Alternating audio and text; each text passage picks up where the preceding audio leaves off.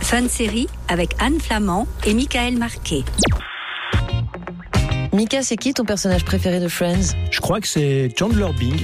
D'ailleurs, j'ai été euh, vraiment bouleversé lorsque j'ai appris la mort de Matthew Perry. En octobre dernier, j'étais en train de lire son livre, sa biographie, et je me suis rendu compte que je venais de perdre, comme des millions de personnes, un Friends, puis peut-être aussi un ami. Mais c'est sans doute parce que tu as passé beaucoup de temps avec lui. Dix saisons, c'est assez long. Ouais, j'ai usé tout un canapé en regardant la série à la télé. Et toi, Anne, c'est qui ton personnage préféré dans Friends? Moi, j'ai toujours eu une certaine tendresse pour Rachel Green. C'était toujours la mieux sapée. Tu sais, c'est le genre de fille dont tu as vraiment envie d'être la copine. Même si, au fond, mon côté psycho-rigide me rapproche en réalité plus du personnage de Monica. Et pourtant, si c'est moi Je suis pas du tout la fille qui a envie de replacer tous les coussins ou de, ou de payer les factures au fur et à mesure qu'elles arrivent. Qui est drôle, c'est que aussi bien Matthew Perry que Jennifer Aniston, qui incarnent donc Chandler et Rachel à l'écran, eh bien, ils ont tous les deux failli ne jamais être dans la série. C'est juste. Et puis, le fait même que Friends existe repose sur euh, une suite assez incroyable de concours de circonstances qui aurait fait d'ailleurs, à mon avis, une très bonne série avec des retournements de situation très surprenants. Aujourd'hui, on vous raconte quelques moments clés de l'histoire de Friends ou comment une idée née dans l'esprit de deux potes d'université s'est transformée en une série culte de 10 saisons et 236 épisodes. Bienvenue à Manhattan pour le premier épisode de fin de série, un premier épisode que nous dédions donc à la mémoire de Matthew Perry. Fin de série On rembobine les séries télé du passé. Friends doit son originalité à la ténacité de ses auteurs, déterminés à faire une série qui ne ressemblerait à aucune autre, et ce, malgré les pressions des grands patrons des studios de télé. Je ne sais pas si tu t'en souviens, Mika, mais au début des années 90, le paysage télévisuel est assez chiant. Que des sitcoms familiales à petit budget, un salon, quatre caméras et du public. Et la deuxième chose, n'importe qui peut monter sur une scène et raconter des histoires. Les mêmes codes du succès qui se répètent encore et encore jusqu'à les rincer complètement avec euh, la fête à la maison, euh, Ricky ou la belle vie, Petite Fleur, Arnold et Willy, Le Prince de Bel Air et j'en passe. Et le public commence à se lasser. Les responsables des grandes chaînes de télé cherchent depuis quelque temps déjà un concept plus original, mais sans prendre trop de risques non plus. Et ce sont David Crane, Martha Kaufman et Kevin Bright qui vont résoudre la quadrature du cercle. Martha et David imaginent une série qui reprend le dispositif habituel des sitcoms, une pièce de vie et quatre caméras, mais au lieu de la traditionnelle famille dans son salon, leur scénario se base sur un groupe d'amis. Mais je suis au milieu de vous trois On est tous ensemble, on fait une sorte de groupe. Bon alors ça suffit, arrêtez de me tuer Devant les responsables de la NBC, ils présentent leur idée en ces termes. Ça parle de sexe, d'amour, de relations, de carrière, d'un moment de votre vie où tout est possible. Et ça parle d'amitié parce que lorsque vous êtes célibataire et à New York, vos amis sont votre seule famille.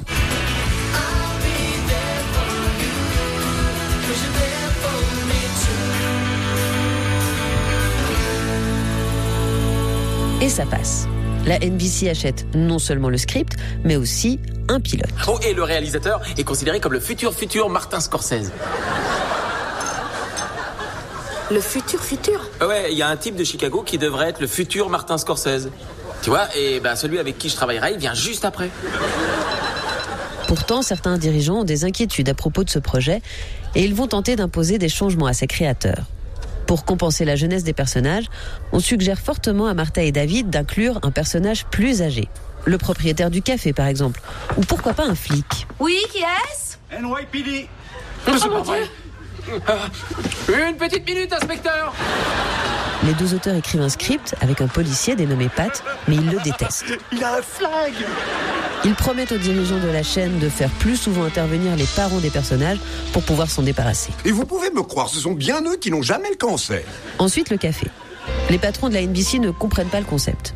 Ils veulent un endroit clairement identifiable, comme un bar ou un café-restaurant. Les créateurs refusent, mais ils acceptent néanmoins de changer la couleur du canapé, qui ne sera plus beige, mais orange. Il faut que vous sachiez que ce sofa est à nous. Alors voilà ce qu'on va faire. Vous allez appeler le sofa, et ensuite, nous, on l'appellera aussi à notre tour. Et comme ça, on verra bien qui choisira. 4 mai 1994, le pilote est mis en boîte en deux heures dans les studios de Burbank, en Californie. Kevin Bright passe les deux nuits suivantes à superviser le montage de l'épisode, puis il l'envoie au patron de la chaîne câblée. Le pilote est finalement approuvé et les patrons de la NBC signent la série pour une saison entière. Les Friends sont inséparables, comme les six doigts de la main. Il y a Ross, l'intello à la vie sentimentale désastreuse. Bah, J'ai l'impression qu'un type a passé le bras dans ma gorge et m'a agrippé l'intestin. Sa sœur Monica, galérienne de l'amour, elle aussi. Et maniaque de la propreté et du rangement. Toi, tais-toi et remettez la table en place. Joey, le séducteur qui compte plus sur son physique que sur son intelligence pour séduire. Tu peux toujours venir te réfugier chez moi. J'habite avec Chandler à l'autre bout du couloir et il est souvent en voyage. Chandler, qui cache son insécurité sous ses traits d'humour acerbes. Autrefois j'étais en bois, mais je ne suis plus. Il y a aussi Phoebe, elle c'est l'excentrique. Toute la pluie tombe sur moi et j'envoie des la la la la la la la. Je connais pas bien les paroles.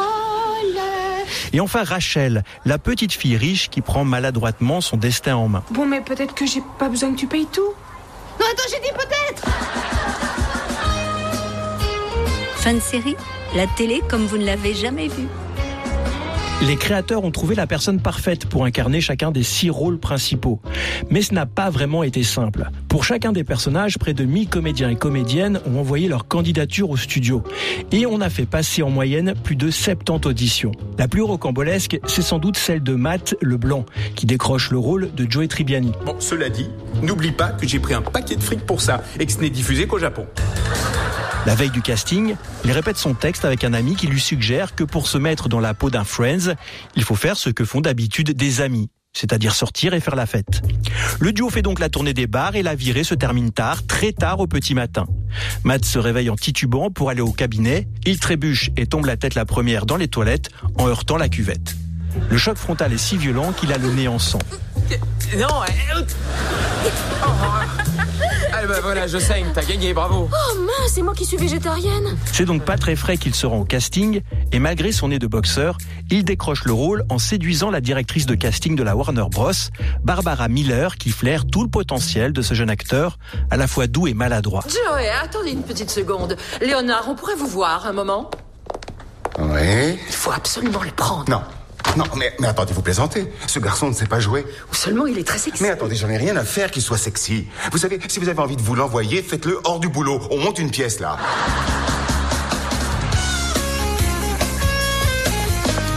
Pour Jennifer Aniston, c'est moins tumultueux. L'après-midi même du casting, elle reçoit un appel de la production pour lui annoncer qu'elle a décroché le rôle de Rachel. Problème, elle est déjà sous contrat avec une autre série, Muddling True, en diffusion sur CBS, une chaîne concurrente. Et elle ne peut pas faire les deux. La production de Friends commence à chercher une autre Rachel, mais c'est mission impossible. Alors on prie pour que l'autre série, qui n'est pas terrible, il faut le dire, eh bien que cette série soit annulée. Un pari risqué, mais payant. À peine deux semaines avant la première diffusion de Friends, Muddling True est annulé et Jennifer Aniston, libérée de ses obligations, devient officiellement Rachel Green. Tu l'as eu finalement, mais enfin, pourquoi tu m'as rien dit Oh, ça va vraiment être fantastique. Et il se passe presque la même chose pour Matthew Perry. Au moment où le script de Friends circule à Hollywood, il vient de décrocher un rôle dans la pire série de la ABC. 200 years into the future, Ryan Stiles and Kelly Hu are U.S. customs agents in the sci-fi sitcom LAX 2194. LAX 2194. Un navet de science-fiction qui se déroule donc en 2194 à l'aéroport de Los Angeles avec des bagagistes qui portent des tuniques futuristes et les valises d'aliens. C'est d'ailleurs tellement mauvais que la série est rapidement annulée. Ce truc est la pire chose que j'ai jamais vue de ma vie. Et pas qu'à la télévision d'ailleurs. Lié par son contrat d'exclusivité, Matthew Perry ne peut donc pas se présenter au casting de Friends. Alors il met son ego de côté et aide son ami Craig Bierko à répéter le rôle de Chandler, dont il finit par connaître le texte par cœur. Oh bon sang, je suis tellement excité que je pourrais en vomir. Craig et Matthew se connaissent bien. Ils font partie euh, d'une bande de potes qui passent ses journées à picoler au Formosa Café à West Hollywood. Le regretté Matthew Perry, 24 ans à l'époque, a déjà un sérieux problème avec la boisson mais peut-être aussi avec la jalousie. Car oui, Matthew est jaloux de son pote Craig, que tout le monde s'arrache à Hollywood, car il a l'humour le plus ravageur de toute la côte ouest. Disons que c'est le type le plus marrant du monde. Un matin, Craig Bierko convoque ses amis car il a besoin de leur avis. Voici ce qu'il leur dit. J'ai deux propositions de rôle. L'un, c'est dans la série Best Friends, et l'autre, c'est dans la série Friends tout court. Il doit décider, il doit décider, et même si c'est l'enfer, ce choix, il doit le faire. Tous ses amis sont unanimes. Le meilleur rôle, c'est celui de Chandler Bing dans Friends.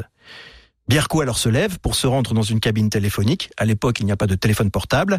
Il compose le numéro de son agent et lui dit Je veux jouer dans la série Best Friends. Ce que j'espère, c'est qu'en voyant qu'il ne vient pas, elle trouvera réconfort dans les bras secourables et ouverts du gentil inconnu assis à la table d'à côté. Matthew Perry assiste à cette scène surréaliste et comprend instantanément qu'il a donc toutes ses chances pour Friends. Il décroche in extremis une audition et le dit lui-même dans son livre Friends, mes amours et cette chose terrible. J'ai tout déchiré devant les producteurs. Chandler Bing est né et c'était le Chandler de la dernière chance. Matthew Perry était le tout dernier acteur à être casté pour ce rôle le tout dernier jour de la saison des castings. Celui qu'on connaît, c'est moi, et moi on m'aime, alors on fait mon bonheur à moi. En plus de ses blagues en rafale et de ses répliques cultes, ce qui a fait le succès de Friends, c'est l'alchimie qui règne entre ces personnages. Et pour que ça fonctionne, il fallait que les Friends ne soient pas des amis qu'à l'écran. Et ça commence avant même le tournage du pilote, sous l'impulsion de Courtney Cox. En 1994, elle est la plus célèbre de toute la bande. Elle a fait quelques apparitions dans Seinfeld, La croisière s'amuse, Superminds et Arabesque, et même dans un clip de Bruce Springsteen dans les années 80. When I was a little girl, grandfather used to say that when I got married, a leprechaun would come to me the gift of a happy life. Un soir de printemps, après la toute première lecture du script, les six comédiens se retrouvent pour un dîner informel. Courtney Cox prend alors la parole pour dire ceci. Il n'y a pas de star ici. On est tous et toutes là pour faire notre boulot humblement. On doit s'écouter, on doit être ouvert aux critiques et on doit se soutenir les uns les autres. Ça a conditionné toutes leurs relations par la suite. Mais euh, tout le monde paye ça? Hein? Oh, t'as raison, je suis désolé. Bien joué. C'est la soirée de Monica, c'est vrai qu'on l'invite. Oh, c'est gentil. L'autre artisan de la solidarité de l'équipe, c'est David Schwimmer. Au cours de la saison 2, ses agents lui suggèrent de demander une augmentation. Mais Schwimmer ne fonctionne pas selon les canons hollywoodiens et le star system. C'est un comédien qui vient du théâtre et pour lui, le plus important, c'est l'esprit de troupe. Alors, au lieu de demander une augmentation pour lui seul, il convainc ses collègues de le faire tous ensemble. Écoute, je ne suis pas une seule de ces choses, d'accord? Je suis simplement réaliste. Bah alors tu arrêtes, tu es censé être mon ami. Je suis ton ami. Dans ce cas, dis-moi des trucs comme, comme Joey, tu vas t'en sortir, tu n'as qu'à t'accrocher et, et tu vas bientôt faire un malheur, ça je le sais. Mais je ne le sais pas. Ce que je sais par contre, c'est que tu dois 2300 dollars à J'adore les chromantiques. Juin 1996, les six comédiens de Friends déposent une demande pour être payés 100 000 dollars par épisode chacun. Dans un premier temps, Warner Bros refuse. Les acteurs s'entêtent, ils menacent de se mettre en grève. Les studios menacent de les virer. On écrit des scripts dans lesquels les personnages meurent dans un incendie. Et on commence à organiser des castings pour remplacer les réfractaires. Des rumeurs persistantes parlent d'une disparition du personnage de Joey, pour faire pression sur tous les autres. Mais rien n'y fera. Les acteurs restent soudés. L'ennui, c'est que pour l'instant, il faut se la jouer discret. Le comédien qui a le rôle pour l'instant euh, ne sait pas encore qui va être viré. C'est le premier rôle d'une série. Mac et Cheese. C'est moi le héros de Mac et Cheese. Oh oh. Au bout de six mois, la production cède. En échange de leur engagement pour six saisons, elle accorde aux comédiens 100 000 dollars par épisode, une réévaluation du salaire chaque année et un intéressement aux bénéfices des futures rediffusions. À partir de cet instant, les six acteurs et actrices de Friends font bloc pour toutes les décisions importantes. Une stratégie payante, au sens propre, leur cachet atteigne, pour la saison 10, la somme de 1,3 million de dollars par épisode. Chacun. Oh, oh Je sais ce qu'on fera, oui, on pourrait réunir tout notre pognon et se payer les Knicks Friends, ce joyeux bordel new-yorkais d'amour et d'humour, d'amitié et un peu de paléontologie, est au début des années 2000 en vitesse de croisière. Faut toujours avoir un grand respect pour la mer. À l'été 2002, il est clair que Friends n'aura que 9 saisons. Parce que 9 saisons, c'est le format idéal pour rediffuser tous les épisodes pendant une année, du lundi au vendredi, de septembre à juin. Et parce que le prix de la série est tellement exorbitant que la Warner Bros. est à présent déficitaire dans l'affaire. Et compte bien quelque peu se remplumer en enchaînant avec de multiples rediffusions. Tiens, écoute ça. À chaque fois que vitesse d'obturation rapportera un dollar, il y aura aussitôt un penny qui tombera dans ma poche. Tu touches pas un rond tant que le film ne fait pas de fric Attends, mais t'as pas compris que le film était une merveille Elle est morte depuis une dizaine d'années. Je vais devenir millionnaire Oh, je t'en prie. Autre facteur déterminant, la volonté des acteurs de la série de lever le pied et de passer à autre chose avant d'être totalement coincés dans leur personnage. Bon allez, ça suffit. Attends, reste là. Je suis désolé, je comprends très bien que ce rôle soit le rôle de ta vie. Et si je pouvais seulement virer Joseph, je le ferais. Mais malheureusement, c'est impossible, alors je vais être obligé de vous virer tous les deux. Malheureux, qu'est-ce que tu es en train de me faire? Oh, mais ce n'est pas moi C'est mon personnage Chandy Oui, le petit chef de service coquin qui séduit les femmes de ses collègues pour le sport et qui en rit le lendemain matin près de la machine à café. Et puis d'ailleurs, j'ai une de ces petites culottes là-dedans dans mon tiroir. C'est vrai Non, pour faire tout ça, c'est de la fiction Non mais arrête, arrête Même Jeff Zucker, le patron de la NBC, et le trio Bright Kaufman Crane souhaitent mettre un terme à cette incroyable aventure avant son déclin. Seul le public ne semble pas vraiment prêt à se séparer de ses amis. Les tractations entre la chaîne, les studios et le cast durent plusieurs mois. Nous sommes à la fin de l'année 2002. Les négociations tournent en rond et les chances que Friends revienne le jeudi soir s'amenuisent. Le vendredi 20 décembre 2002, peu avant minuit, à quelques minutes de l'ultimatum concernant les négociations, les acteurs font une ultime proposition à la NBC. Ils veulent bien faire une dixième saison, mais seulement de 18 épisodes et exigent que deux d'entre eux soient composés d'extraits d'anciens épisodes. Oui, enfin, voilà. Moi, ce que je veux dire, c'est délire, quoi. Tu vois, cet esprit-là. euh, Enfin, bref. Jeff Zucker finalement accepte. Martha et David se remettent donc au travail pour trouver une fin attendue mais réussie à cette histoire d'amis new-yorkais. 16 janvier 2004. Toute l'équipe se retrouve sur le plateau 24 dans les studios de Burbank pour tourner ceux qui s'en allaient. Eh, vous vous rendez compte qu'à un moment ou à un autre, nous avons tous vécu dans cet appartement? Ah oui, c'est vrai. Euh, non, pas moi. Ce tout dernier épisode, diffusé le jeudi 6 mai 2004, est regardé par plus de 52 millions de téléspectateurs, soit plus du double par rapport à un épisode normal. Les tarifs publicitaires pour ce final montent à 2 millions de dollars pour 30 secondes. Une diffusion sur écran géant est organisée dans les parcs de la ville de New York. C'est le deuxième épisode le plus regardé de la série Friends, après celui diffusé pendant la soirée du Super Bowl en janvier 1996.